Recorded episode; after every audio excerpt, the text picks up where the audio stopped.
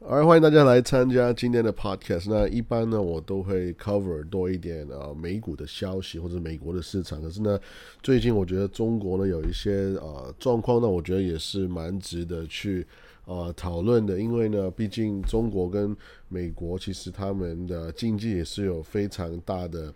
关联，因为比如说美国，我们每一天所需要的日用品呢，OK，其实有二十趴都是需要从中国来的，right？所以讲讲，我们都知道美国跟中国的经济呢是互相的有非常多的依赖，OK？那今天主要讲的主题是呃中国的最近的一个银行的一个集体的一个状况，right？因为我们知道已经有好几十万人呢，有五十万人以上的人是呃没有办法从呃银行的。账号里面提前出来，那这个会是一个可大可小，可是其实已经是算是一个非常大的一个经济的问题，right？这个需要持续追踪，因为中国其实呃一一直有非常多不同的。问题来，像比如说上上海的 lockdown，然后呢，我们跟啊台湾的关系，然后呢，像前面讲过的恒大，Right？Evergrande 的一些房地产的问题，其实现在我们讲这个问题呢，最后的最重要的源头其实还是房地产，因为其实我们华人呢，就是特别喜欢呃买房地产，买砖头来，我们我们的家长都常说哦，买房地产就像是买砖头，可以就是像是。帮助我们，强迫我们去存钱。那这个呃概念跟跟美国人是很不一样，因为美国人呢很多时候会把他们的财富是买在股票市场，而且会买在房地产里面。可是华人是特别多是啊放在房地产这一块。比如说像呃中国的财富呢，有有七十趴，他们的人民的财富都是放在房地产。那这个数字是比美国来讲是 double 的。OK，那所以你可以看得出来呢，呃我们。呃，中国的人呢比较喜啊比较不喜欢把钱放在股票市场，那跟今天讲的问题也有很大的关系。我们今天讲的主要的房地产的问题是一个像有点像是庞氏骗局，对不对？然后呢，我们房贷的一个悲歌，也就是说，大大很多人开始就是拒绝去呃付房贷，然后呢，再下来就变成一个非常大的银行的问题。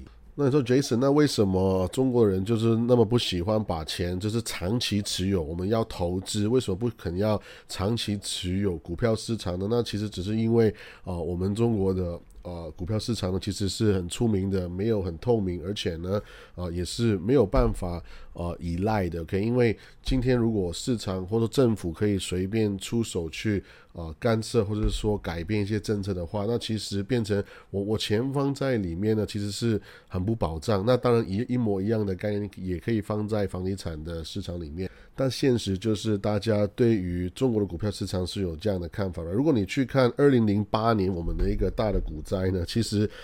到现在哦，OK，我们中国的指数其实还没有回复二零零八年的股灾之前的高点，OK。可是有趣的地方是，诶，中国不是很强大吗？呀，没有错，中国的 GDP 呢，从二零零八年到今天，其实已经是涨了三倍那么多。但是 again，它的财富整个经济涨了三倍，但是呢，诶，很有趣，他们的股票市场却还是没有回到之前股票的高点。那这个部分跟美股市场呢是非常非常不一样的。所以回到说呢，呃，其实国人的钱呢，大部分都是买拿去买这些房地产的。可如果你把美国跟中国的房地产来做一个比较，你会发现，其实呢，呃，中国的房地产是比美国是贵非常非常多的。如果你去先看前面前几名呢，最最贵的就是深圳，right，然后北京，然后上海，然后再来才是 San Francisco，然后再来才是 L A，然后再来呢又是广州。所以其实你会发现啊。在中国的市场呢，我们的呃，你你我很多人会说哇，那个美国的市场好贵，比如说美国 New York，OK，他要买一个套房的话，可能是一个人的薪水的的年薪的十倍以上。可是呢，可能在北京这个数字，我们在讲的可能是哇二十五倍那么多。所以当大家非常在热衷在这个市场要买很多的房子的时候呢，OK，所以变成建商呢就很很很容易，而且非常懂得去销售一些。啊房子给给中国人，因为因为我们会常觉得说哇，现在还不买的话，以后还会更贵嘛？我们其实都明白通货膨胀这个概念，所以呢，大家会害怕说，我今天还不买。啊，房子的话，未来会更贵，OK，所以我们会常常遇到一个状况，就是叫做预售屋，也就是说，这个房子还没有盖好呢，那个建商先给你一个 proposal，一个一个呃计划，然后跟你说，哇，这边呢以后五年之后会盖好一个一个大楼，然然后呢会长这个样子，blah blah blah，right，然后呢，所以变，但是大家都很容易买单，也很爱愿很愿意买单，因为我现在还不赶快买的话，哇，五年之后那个楼价那个房价只会更高，OK，所以呢，建商就可以拿这个 pre-sale，就是说这个呃房子盖好之前的钱呢，就已经可以先收好之后，而且还可以每个月拿房贷，对不对？还收房贷，然后拿这个钱呢，已经是在做第二个建案的一个一个规划，或者说已经在拿这笔钱去买，或者是说开始去建去盖另外一个。啊，建商的计划，OK，所以其实让这样就变成说，哎，我好像越来越多的锅子，然后呢，你 again 你看到那个盖子不够啊，OK，我们我们常说的这个，诶，如果你觉得听到这边你觉得有点怪怪的话呢，没有错，这个就是我们所谓的庞氏骗局，OK，那庞氏骗局很简单，就是它是 work 的，它绝对是成功的，它只是一直会成功到不成功的那一天，OK，所以呢，简单讲就是这个 system 这个系统是一直会有效下去，直变呃，就直到有一天呢。大家发现，诶，我我拿这个，就是呃，project，我们拿这个建案一号的钱去做二号，然后呢再去做三号，然后我们发现，哇，我们要盖的房子越来越多，已经是到达我们来不及盖的一个地步，然后呢，这个系统才会爆破，就是像今天这一个呃概念一样，因为呢，建商发现我们呃已经没有足够的。啊，能力去 raise 去去再找更多的钱出来，然后呢，我们却还要持续的去盖我们前面答应大家要盖的房子，然后突然有一天发现我这个现金流的好像断线了，因为我我再也没有更多的人来给我这些 pre-sale 的 money，OK，没有没有再也没有更多人去买我未来要要卖的这个建案，所以呢，我没有新新的钱进来呢，那我后面所有的盖子、所有的锅子，我都是要。盖上的时候就发现，哎，我很多的锅子，可是我盖子不够。OK，那现在的问题就是，OK，我我已经没有钱去啊完成我前面的建案，因为我刚刚讲那个只是一个非常啊 mild 非常啊简单版本的一个一个设计吧，因为真实版本是可能那个建商呢，他可能是可能是五个十个。建案一起在一起在 run 的可以，所以变成说我可以同时跟跟呃十个 project 的人去收钱，可是我真真正盖盖的房子，我真正在花的钱只有呃一个或是两个，right？所以它的滚它的雪球是滚得非常非常快，而且是非常非常大的。所以今天只要啊没有新的钱进来呢，你会发现，诶，他完全没有钱，不够钱去完成他应该要继续进行的一些项目，OK？那就变成说，他我们所谓的那个房子。就烂尾，就是啊，没有没有要结束的意的一个意思，right？那现在呢，你看到中国呢，基本上啊，我们有呃上百个或者说几百个 project 跟项目建案呢，是啊，他们没有办法持续的去营运，所以呢，很多人就是开始说，诶，那你你们现在跟我说这个房子你们没有要继续盖，可是我的房贷却要每个月继续的缴，那这样不合理吗？right？所以呢，很多人就开始在。啊，要反抗就说 OK，那我们就停止要哦付这个房贷，right？所以我们现在看得到呢，像在中国河河南这个这个地方呢，有六十四个建案啊，是在大家在在悲歌说，嘿，我们要停止付这个房贷，OK？然后呢，湖南有三十三个，湖北有二十七个，山西有二十三个，OK？河北也有二十二个建案，again，有非常多人开始说，no，我要停止去。哦，付这些的房贷，那其实呢，这个要拉拉回去到呃银行，因为这个这个问题呢会持续延伸到银行，是因为呃银行呢它其实会想要持续的呃借钱给这些建商，因为这些建商他们的项目他们的钱流流动是非常非常大的，所以他当然会想要借他们钱啊，所以呢他怎么样给这些建商持续有这些 pre-sale money，就是这些啊。盖房子之前的呃建案的钱呢？OK，就是很简单，就是用一个可能很比较相对比较高的利率的方式